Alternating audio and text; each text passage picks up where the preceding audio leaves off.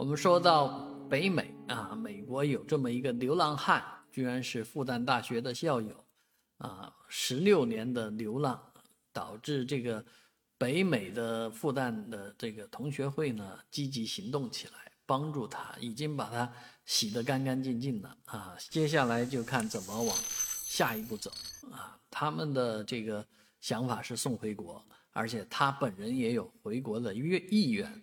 然而呢，很多人就开始啊，在网上啊不允许他回来啊，不要他回来，说一个美国人回来干嘛？这个确实有点狠啊，说狠话啊。但是牵扯到一位叫沈军的人，他是上海啊，就是纽约的同学同乡会的会长，他之前呢是把这个呃。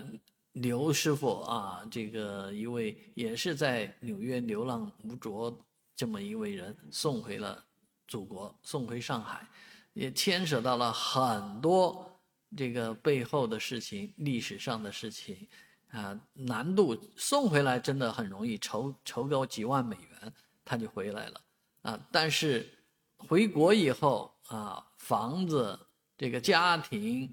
养老、将来的生病这些事情都有很多的麻烦，这些事儿呢，啊，现在扯皮了，而且很有可能啊，如果真的扯皮，真的如当时刘老爷子说的，他那个房子他要一半的话，真的给国内的人呢带来无妄之灾。